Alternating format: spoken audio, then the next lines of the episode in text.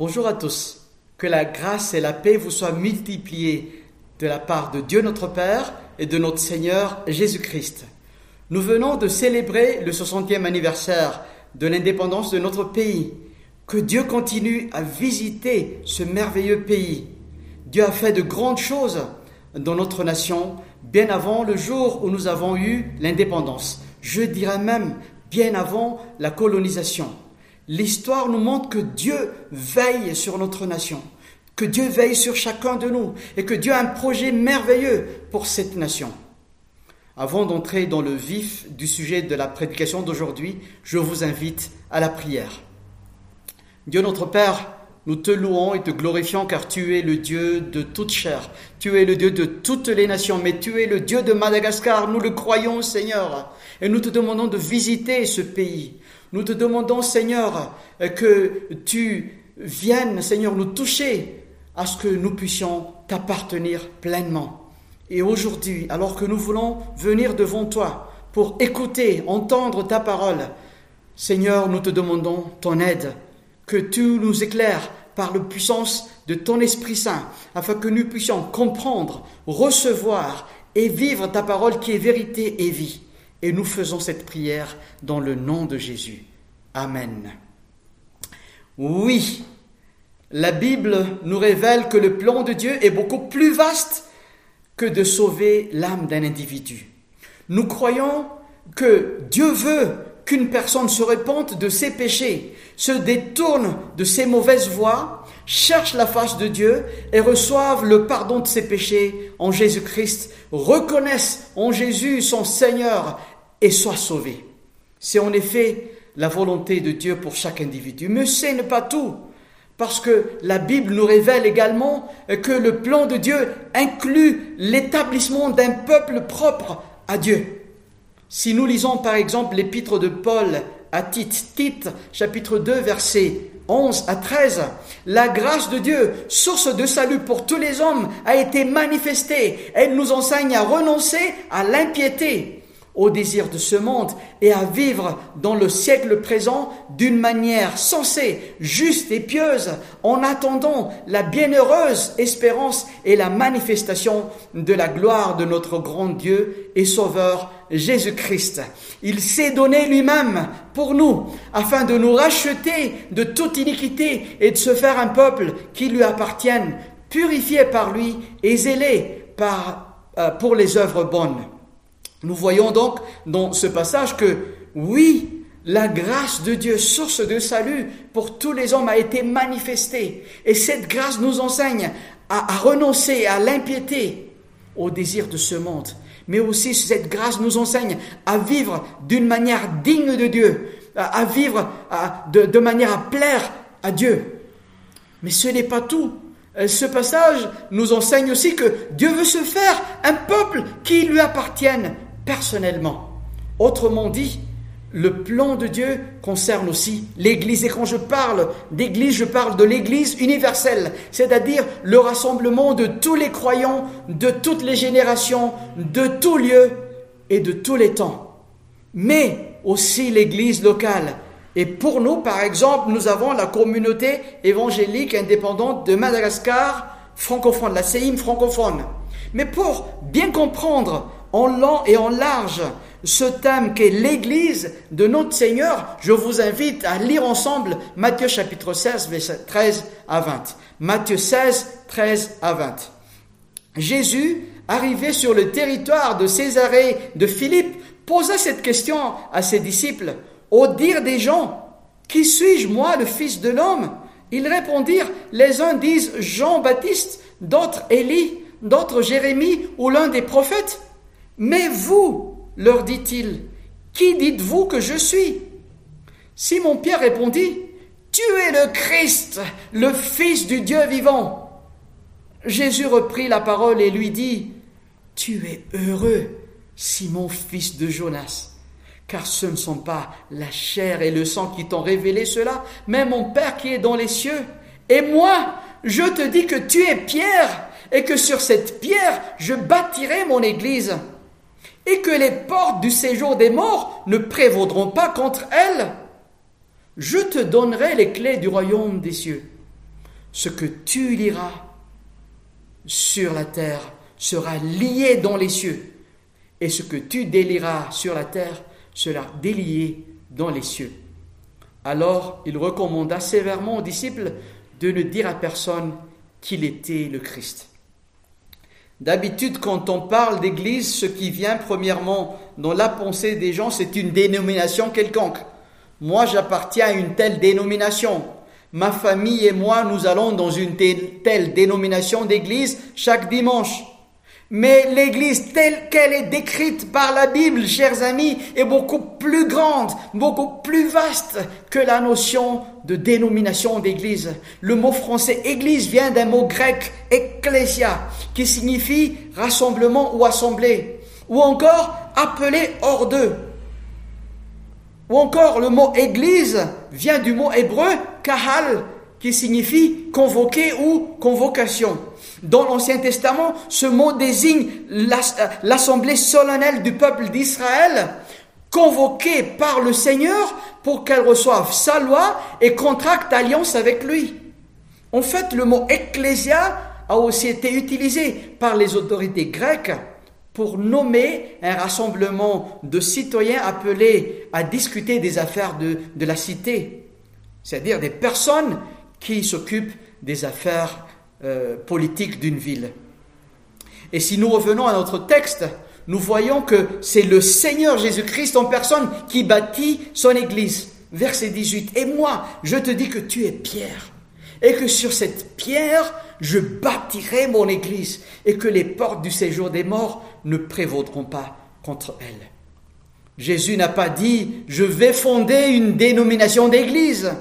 Ou encore, je vais créer une nouvelle religion. Il a dit, je vais fonder mon Église.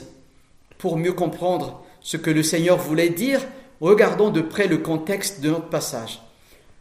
Ce Matthieu chapitre 16, versets 13 et 14 euh, nous dit, euh, Jésus, arrivé sur le territoire de Césarée, de Philippe, posa cette question à ses disciples. Au dire des gens, qui suis-je, moi, le Fils de l'homme? Ils répondirent, les uns disent Jean-Baptiste, d'autres Élie, d'autres Jérémie ou l'un des prophètes. Quelque temps juste avant que Jésus ait posé cette question aux disciples, le Seigneur a enseigné à une foule. Matthieu chapitre 15, versets 10 à 20. Il venait également euh, d'accomplir des miracles. Il guérissait la fille d'une Cananéenne. Matthieu chapitre 15, versets 21 à 28. Il a aussi guéri plusieurs malades. Les sourds-muets parlaient, les estropiés retrouvaient la santé, les boiteux marchaient et les aveugles retrouvaient la vue. Et toutes ces personnes étaient dans l'admiration et glorifiaient le Dieu d'Israël. Matthieu chapitre 15, versets 29 à 31. Mais ce n'est pas tout, car Jésus a aussi accompli le miracle de la multiplication des pains et des poissons. Cette fois-ci, sept pains et quelques poissons pour nourrir quatre mille hommes, sans compter les femmes et les enfants. Matthieu 15, 32 à 39. Nous comprenons donc que Jésus a fait toutes ces choses en public, c'est-à-dire qu'il y avait des témoins oculaires. Mais malgré tous ces enseignements et tous ces miracles, les pharisiens et les sadducéens abordèrent Jésus pour l'éprouver et lui demandèrent de leur faire voir un signe venant du ciel. C'est comme pour dire, euh, Jésus, tes enseignements et ces miracles que tu accomplis ne nous suffisent pas. Maintenant, fais sous nos yeux un miracle venant du ciel, parce que pour eux, euh, tous ces miracles ne venaient pas du ciel. Juste une petite parenthèse, les pharisiens et les sadducéens jusqu'ici ne s'entendaient pas, mais cette fois-ci, ils se sont ligués pour tenter le Seigneur. Cette demande de miracle a donc pour objectif de tenter Jésus, mais pas dans l'intention d'être convaincu que Jésus est vraiment celui que Dieu a oint, qu'il est l'envoyé de Dieu pour les sauver. Et c'était donc dans cette atmosphère et dans ce contexte que Jésus a posé cette question aux disciples. Pour les gens, qui est le Fils de l'homme? Parce que Jésus savait que les disciples discutaient avec les gens et ils entendent certainement ce que les gens disent à son sujet. Si Jésus pose cette question aux disciples, ce n'était pas qu'il était juste intéressé pour savoir ce que les gens pensaient de lui. Car Jésus savait exactement ce qu'il y a dans le cœur humain. Si nous lisons par exemple Jean chapitre 2 versets 23 et 25, pendant que Jésus était à Jérusalem à la fête de Pâques, plusieurs crurent en son nom à la vue des miracles qu'il faisait. Mais Jésus ne se fiait pas à eux parce qu'il les connaissait tous et parce qu'il n'avait besoin, euh, il n'avait pas besoin qu'on lui rende témoignage de quelqu'un. Il savait de lui-même ce qui était dans l'homme. Jésus sait exactement ce qu'il y a dans le cœur humain. Toi, par exemple, qui regarde cette prédication, Jésus sait exactement ce qui est en toi, même si tu n'as pas euh, prononcé un seul mot. Mais Jésus avait un objectif précis. Il voulait que les disciples soient vraiment conscients que les pensées de Dieu sont complètement différentes de celles des hommes. Ésaïe 55, versets 8 à 9. Car mes pensées ne sont pas vos pensées, et vos voix ne sont pas mes voix. Oracle de l'Éternel, autant les cieux sont élevés au-dessus de la terre, autant mes voix sont élevées au-dessus de vos voix, et mes pensées au-dessus de vos pensées. Comme les disciples sont en contact avec la foule, ils ont la possibilité d'entendre ce que les gens pensent de Jésus. Et ils répondirent, Jésus, euh, tu sais, les gens disent que tu es Jean-Baptiste, d'autres Élie, d'autres Jérémie ou l'un des prophètes. Les gens considèrent Jésus comme l'un des prophètes parce que seul un prophète venant de Dieu peut accomplir des miracles et faire des enseignements qui touchent directement des cœurs comme Jésus. Mais Jésus voulait entendre la déclaration venant de la bouche de ses disciples. C'est pourquoi il posa ensuite la question, mais vous, leur dit-il, qui dites-vous que je suis? Alors que les autres disciples étaient perplexes, ne sachant comment répondre à cette question, Simon-Pierre avait l'audace de déclarer publiquement, Tu es le Christ, le Fils du Dieu vivant. Et Jésus reprit la parole et lui dit, Tu es heureux, Simon, fils de Jonas, car ce ne sont pas la chair et le sang qui t'ont révélé cela, mais mon Père qui est dans les cieux. Comme Pierre disait, Tu es le Christ, le Fils du Dieu vivant. C'est comme il était en train de déclarer devant le Maître et devant les autres que Jésus est le Messie, celui que Dieu a oint, celui que Dieu a envoyé, le Fils du Dieu vivant. Mais en regardant de près la réponse de Pierre, je me suis posé cette question, qu'est-ce qui a poussé Pierre à faire cette déclaration solennelle? Peut-être que Pierre a vu les nombreux miracles que Jésus a fait jusqu'ici ou qu'il s'est souvenu euh, de sa toute première rencontre avec Jésus quand son frère André l'a conduit vers l'homme de Nazareth en disant Nous avons trouvé le Messie, ce qui veut dire le Christ. Jean chapitre 1 verset 41. Ou encore, Pierre s'est souvenu du miracle que Jésus a fait pour lui au tout début. Quand cette nuit-là, Pierre et ses compagnons n'ont pas pu attraper de poissons la nuit durant. À ce moment-là, Jésus disait à Pierre, Simon, avance en eau profonde et jetez vos filets pour pêcher. Et Simon lui répondit, Maître, nous avons travaillé toute la nuit sans rien prendre, mais sur ta parole, je jetterai les filets. L'ayant fait, ils prirent une grande quantité de poissons et leurs filets se rompaient. Ils firent signe à leurs compagnons qui étaient dans l'autre barque de venir les aider. Ils vinrent et remplirent les deux barques au point qu'elles s'enfonçaient. Quand il vit cela, Simon-Pierre tomba aux genoux de Jésus et dit, Seigneur, éloigne-toi de moi, parce que je suis un homme pécheur. Luc chapitre 5 versets 4 à 8. Ou encore, Pierre était-il touché personnellement dans son cœur par les enseignements de Jésus? Et c'est ce qui l'a amené à dire que c'est ce Jésus-là qui est le Christ, le Fils du Dieu vivant. Mais Jésus voulait révéler ce qui était dans le secret. Même Pierre ne savait pas que s'il pouvait faire une telle déclaration, ce n'est pas qu'il est plus intelligent que les autres, que c'était le fruit de ses sentiments envers le Maître, ou qu'il voulait dire quelque chose qui réjouit le cœur de Jésus, ou encore que Pierre voulait épater, les autres disciples. Jésus voulait révéler que c'était Dieu le Père, le Père de Jésus-Christ, qui a révélé cette vérité à Pierre. C'est pourquoi Jésus disait, tu es heureux, Simon, fils de Jonas, car ce ne sont pas la chair et le sang qui t'ont révélé cela, mais mon Père qui est dans les cieux.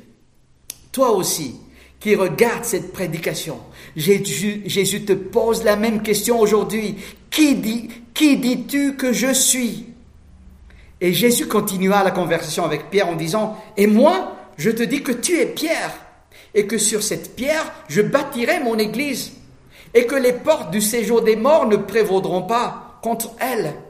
Je te donnerai les clés du royaume des cieux ce que tu liras sur, la terre sera lié dans les cieux, et ce que tu délieras sur la terre sera délié dans les cieux.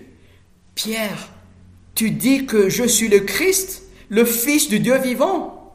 Tu dis que je suis celui que Dieu a envoyé dans le monde pour chercher et sauver ce qui est perdu. Tu dis que je suis celui que Dieu a oint. Alors moi je te dis que tu es Pierre, tu es le Petros en grec, tu es le Képhar en, hébreu. C'est moi, Jésus, qui te dirai quelle est ta place dans le plan de Dieu. Tu es l'une de ces pierres vivantes qui formeront la maison spirituelle.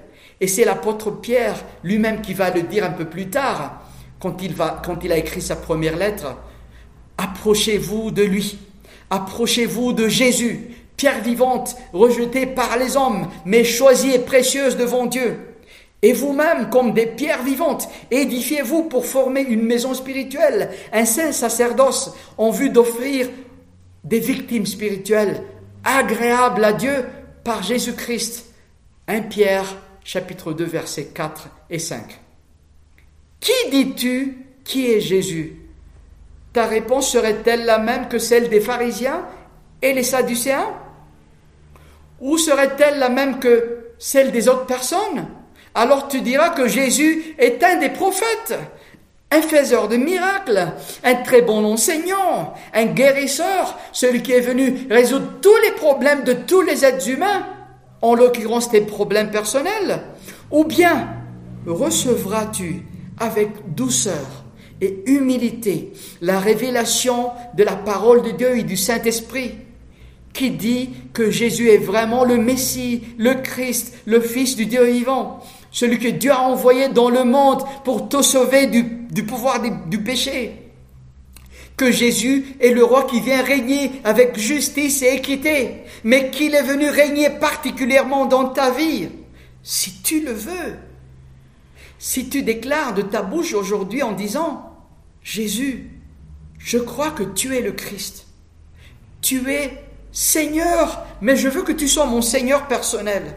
Je crois que tu es sauveur, mais je veux que tu sois mon sauveur personnel.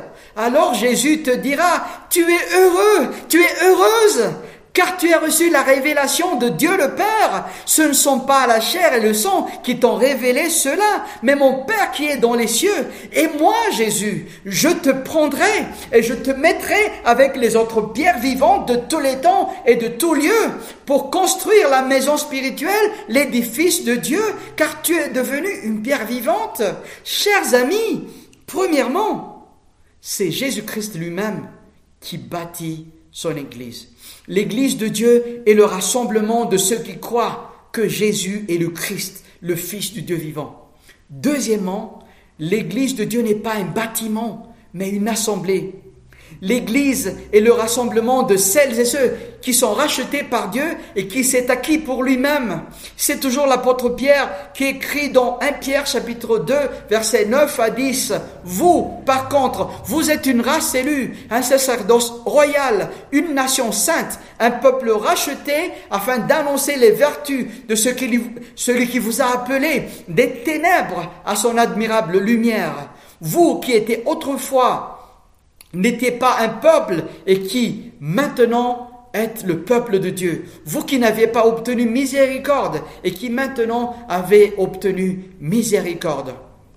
En ce moment où nous parlons, au milieu de cette pandémie, de Covid-19, l'Église du Seigneur passe par une grande épreuve. Je ne dis pas que c'est la plus grande épreuve, mais c'est quand même une immense épreuve. Vous vous souvenez-vous au tout début du confinement?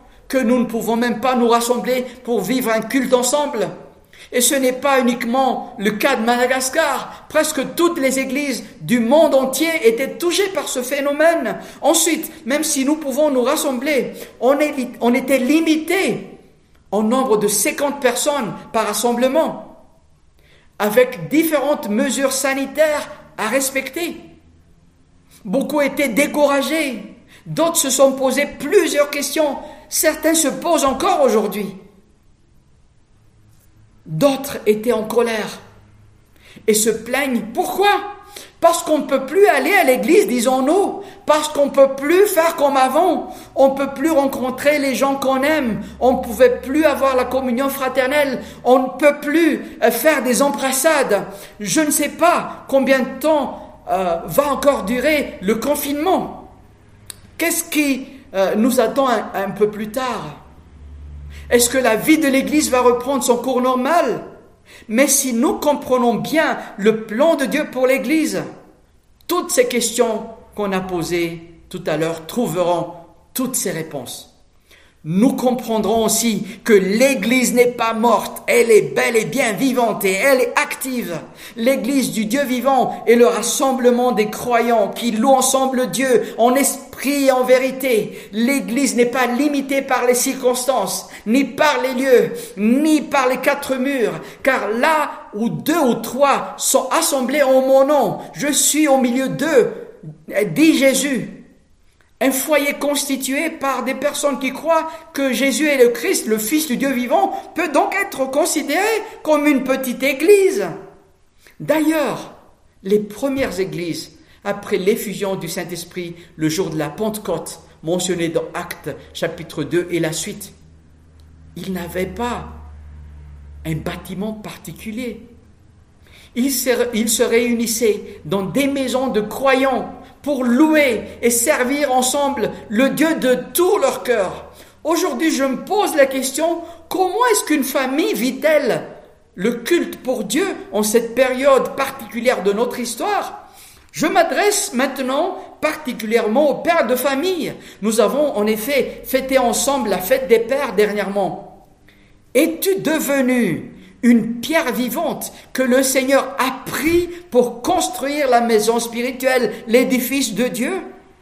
Si oui, comment est la vie spirituelle dans cet édifice du Seigneur? Si la réponse est non, acceptes-tu que Dieu te prenne à part pour lui, pour que tu lui appartiennes particulièrement? Parce que si tu crois en Jésus, mon ami, ça veut dire que tu es celui que Dieu a pris à part pour lui, afin que tu puisses proclamer les louanges de, celui qui t'a appelé des ténèbres à sa merveilleuse lumière. Et ça commence par toi, père de famille. Ensuite, la mère de famille et les enfants. Et toute la maison devient la maison du Dieu vivant. L'église de Dieu n'est donc pas un bâtiment, mais le rassemblement de celles et ceux qui reconnaissent que Jésus est Seigneur. L'assemblée des pécheurs achetés par Dieu avec un prix très élevé. En effet, ce n'est pas avec des millions d'arrières, ni de dollars, ni d'euros que Dieu nous a rachetés, mais par le sang précieux de Jésus. Vous le savez en effet, ce n'est pas par des choses corruptibles comme l'argent ou l'or que, euh, vous avez été rachetés de euh, la manière de la manière de vivre dépourvue de sens que vous avez transmise vos ancêtres, mais par le sang précieux de Christ qui s'est sacrifié comme un agneau sans défaut et sans tache. 1 Pierre chapitre 1 verset 18 à 19. Et oui, chers amis, le jour viendra où tous les chrétiens de toutes les nations, de toutes tribus, de tout peuple, de toutes les langues, de tous les temps se rassembleront devant celui qui est assis sur le trône. Tous ensemble, ils loueront, tous ensemble, nous louerons et célébrerons celui qui les a rachetés pour former un peuple mis à part pour Dieu. Alléluia. On a vu donc que, premièrement, c'est Jésus lui-même qui bâtit son Église. Deuxièmement, L'Église du Dieu vivant n'est pas un bâtiment, mais le rassemblement de tous ceux qui croient que Jésus est, Seigneur. Il est le Christ, le Fils du Dieu vivant. Et troisièmement, l'Église fondée par Jésus-Christ tiendra bon. Rien ne pourra la détruire et même la mort ne pourra rien contre elle. Jésus dit, sur cette pierre, je bâtirai mon Église et que les portes du séjour des morts ne prévaudront pas contre elle. Je te donnerai les clés du royaume des cieux. Ce que tu liras sur la terre sera lié dans les cieux. Ce que tu délieras sur la terre sera délié dans les cieux. L'Église fondée par Jésus-Christ ne sera jamais détruite. Mais au fait, elle est fondée où cette Église? En parlant de fondation, Voici ce que Jésus dit dans Matthieu chapitre 7, versets 24 et 25. Ainsi, quiconque, entend de moi ces paroles et les met en pratique sera semblable à un homme prudent qui a bâti sa maison sur le roc. La pluie est tombée, les torrents sont venus, les vents ont soufflé et se sont portés sur cette maison. Elle n'est pas tombée car elle était fondée sur le roc. Et dans ce passage, nous trouvons que la fondation sûre, solide et inébranlable est le fait d'entendre les paroles de Jésus et les mettre en pratique. C'est valable pour une personne et c'est aussi valable pour l'Église. Par ailleurs, l'apôtre Paul dit, personne ne peut poser un autre fondement que celui qui a été posé, savoir Jésus-Christ. Et si et ici, l'apôtre Paul déclare solennellement que Jésus-Christ lui-même est la fondation sûre, solide et inébranlable. Et si nous reprenons la question que Jésus a posée à ses disciples, qui disent les gens que je suis, nous pouvons comprendre que Jésus bâtirait son Église sur sa personne, la connaissance personnelle de qui il est. Jésus bâtit son Église sur la base de sa parole et de sa personne. L'Église de Dieu n'est pas construite euh, sur une fondation fragile, elle, n'est pas fondée sur le sable mouvant de la connaissance humaine, ni sur une association humaine, ni sur une bonne stratégie, ni sur des différentes activités, ni sur de l'argent ou des budgets bien ficelés. L'Église du Dieu vivant est bâtie sur le fondement solide de la parole de Jésus-Christ et de sa personne. Si l'Église est ainsi fondée, elle ne sera jamais détruite, car le ciel et la terre passeront, mais mes paroles ne passeront point, dit Jésus dans Matthieu 24, 35. Par ailleurs, l'auteur de l'épître aux Hébreux dit, Jésus-Christ est le même hier, aujourd'hui et pour l'éternité. Hébreux chapitre 13, verset 8. Je l'ai dit tout à l'heure et je le répète, Covid-19 n'est pas la plus grande épreuve que l'Église a fait face. Mais l'Église fondée sur la personne de Jésus et sa parole tiendra bon. Elle ne sera pas détruite, elle n'est pas morte. La preuve, toi et moi, nous sommes là à continuer la mission que Jésus a confiée à ses disciples. C'est ce que nous constatons depuis le, début du confinement dû au Covid-19. Les différents médias ont été transformés en pupitres pour prêcher la bonne nouvelle de Jésus-Christ. Les radios, les télés, les réseaux sociaux n'ont jamais été aussi exploités que ces derniers temps. Les différentes technologies sont utilisées pour véhiculer le message d'espoir et d'amour de la part de notre Dieu. Peut-être que c'est juste pour un temps, car toutes ces choses, aussi utiles soient-elles, ne pourront jamais remplacer le contact physique, la communion face à face. Chers amis, c'est le moment de réfléchir profondément à la question qui disons-nous que Jésus est? Qui dit l'Église que Jésus est? Chère Église bien-aimée du Seigneur, tu n'es pas morte, tu es belle et bien vivante, et les portes du séjour des morts ne prévaudront pas contre toi. Jésus t'a donné les clés du royaume des cieux. Ce que tu liras sur la terre sera lié dans les cieux. Ce que tu délieras sur la terre sera délié dans les cieux. Mais où es-tu en cette période de pandémie? Où es-tu face à toutes ces personnes sans espérance et sans Dieu? Où es-tu face à toutes ces, personnes malades? Où es-tu face à toutes ces familles endeuillées? Où es-tu face aux différentes crises qui surviendront ou qui sont déjà là?